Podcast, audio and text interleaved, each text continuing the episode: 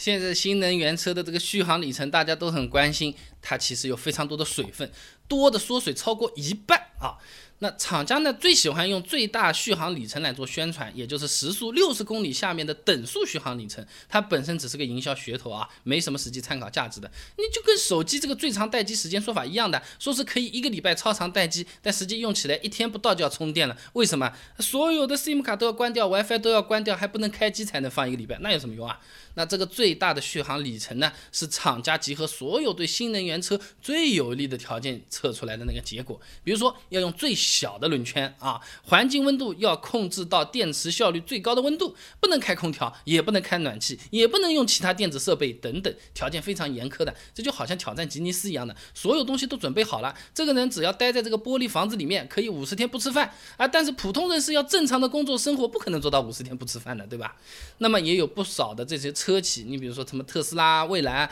官网上还有一个续航里程计算器，它呢是可以根据自己不同的车速、不同的环境温度以及开不开空调，直接给你算出具体工况下的车辆续航能力。这样算出来的续航能力会更准确、实际一点，也说明他们也比较有底气啊。那么工信部测试给出的这个新能源车续航里程呢，它用的是欧盟的那套 NEDC 测试标准，呃，就和我们汽油上面的工信部油耗测试差不多的。想开到它给的数据，基本上是开不出来的啊。那么 NEDC 整个测试过程呢，是在滚筒台架上原地进行的，跟人在跑步机上这么原地干跑差不多啊。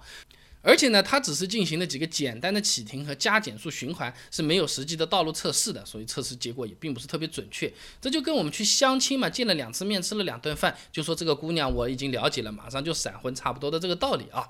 那么奇瑞瑞虎三 XE，举个例子啊，工信部给出的 NEDC 综合工况许可里程呢？三百五十一公里，哎，汽车之家实测只有两百九十七，缩水了差不多百分之十五，也还好嘞。而且呢，如果续航里程只是标注工信部工况续航，没有提到 NEDC 的话，缩水就更厉害了啊。因为国内呢是允许只采用市区循环进行实验的，所以呢，所谓的这个综合工况其实是直接取消高速那部分测试的。那么这个测试结果呢就更片面，和实际的续航也会相差的更多啊。那虽然工信部给出的那个 NEDC c 续航里程大致可以给我们参考，但是用的时候还会有很多很多的因素影响续航。导致这个电动车续航能力进一步缩水。一个跟你讲，第一个就是车速啊，它这个东西对新能源车的续航影响蛮大的。新能源车它的电动机的效率它相对是恒定的，它不会像发动机那样高速的时候效率就大大增加。所以说高速的副作用是很明显的。你比如说前段时间很火的蔚来 ES 八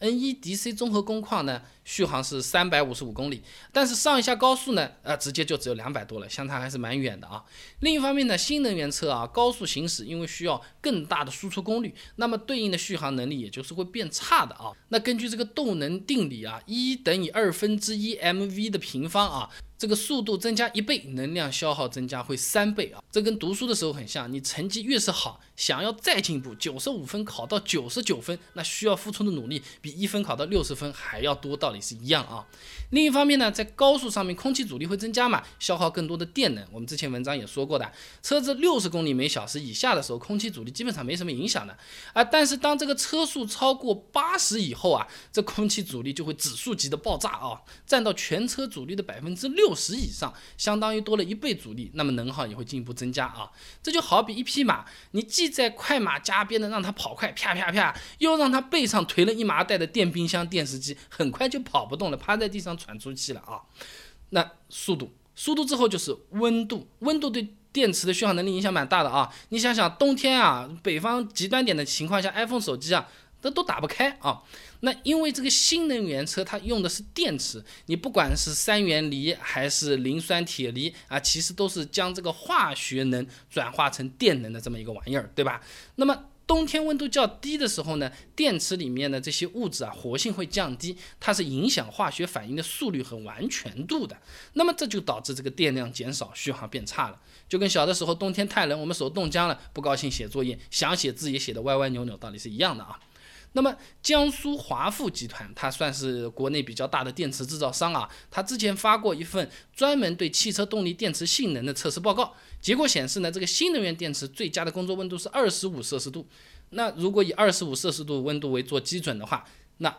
中央气象台公布的中国冬季平均气温零下一摄氏度啊，电池的这个低温衰减幅度就超过百分之十五了。而如果是北方零下二十摄氏度的话，衰减就更厉害了，超过百分之五十七，缩水超过一半。那刚才说的是温度嘛，还有嘞，你开车的时候，什么空调、暖气、音响这种电器配置在用的时候也是很耗电的。特斯拉官方给了个数据啊，空调开的时候，Model S 车型的续航里程下降百分之十二左右，这个能耗和汽油车开空调耗油道理也是差不多的啊。但是冬天新能源车开暖气的话，比汽车这个。烧油的那种消耗还要多啊，这个是因为新能源车它是没有发动机的，没有发动机来产生热量的，所以额外要使用一个 PTC 加热器的，哎，也就是跟电热棒来产生热量。那这个加热器就要消耗三千瓦左右的功率了，跟夏天的空调功率差不多，也是会影响续航的。而汽油车呢，只要把发动机热量吹吹到房间里面来就行了啊。那再就是一个充电了啊，新能源车当你把这个车子电全部充满的时候，要开车了。其实你实际能用的电量也只有不到百分之八八十，因为实际使用的情况中，我们是不可能把电完全用光再去充电的，和我们手机一样的嘛。这个跳红了只剩下百分之二十的时候，哎，你有不充电宝啊？哎，你有不插头啊？都开始到处问了，心里很焦虑的，不太会。哎，我手机黑屏了，去充一下，很少啊。那么大部分新能源车的用户朋友和用手机的心态也很像，低于百分之二十的电量的时候，也肯定是到处在找充电桩了，车子还没有充电宝啊。而且即便是一百充满了。其实电量它未必也是满的，因为这个电池它其实是存在衰减和涓流效应的，非常有可能存在虚电的这个情况啊，就和充电宝一样的，显示呢是三个灯亮着的啊，电应该是满的，哎，用了一会儿，一盏灯已经灭掉了，就是这个情况啊。那么跟烧汽油的车子也是一样的，这个路况对新能源车子的续航也是会有影响的啊啊！你这种频繁的急加速啊、上下坡啊，那根据能量守恒定律，车辆需要把更多的电能转化为动能和势能嘛，所以说电机的输出功率会更大，放电会变快，那续航下降的也就更明显。你就好比你这个人走个一百米没什么感觉，不会累的，那你这个百米加速跑跑个一百米，或者爬楼梯直接跑个一百米啊，那估计是喘的气喘吁吁的，是吧？呃。给我们各种什么送外卖的小哥跑楼梯的点个赞啊！那最后呢，就是这样零零总总的加起来，新能源车子的续航缩水还是蛮严重的啊。不过有些朋友呢会跟我说，那个虽然续航差一点，但是新能源车现在充电是比较方便的，就和电瓶车一样的，市区跑跑有没有什么问题的？而且用电便宜啊，这个这个可以省下不少钱的。这些话哪些是对的？哪些是错的？哪些可以直接反驳？哪些我们照做和他情况一模一样？我给你整理的一个清单，资料都给你收集好了。关注我的微信公众号“备胎说车”，回复关键词“新能源”就可以了。那我这个公众号呢，每天都会给你一段汽车使用小干货，文字版、音频版、视频版都有，你可以挑自己喜欢啊。那如果新能源车不能买，买混合动力的靠不靠谱啊？啊，路上经常有看到这种新能源车子在开的，他们都是到哪里去充电的？我拍了个充电视频给你看看，神奇的联通、移动、电信的在线版。关注微信公众号“备胎说车”，回复关键词“新能源”就可以了。备胎说车，等你来玩哦。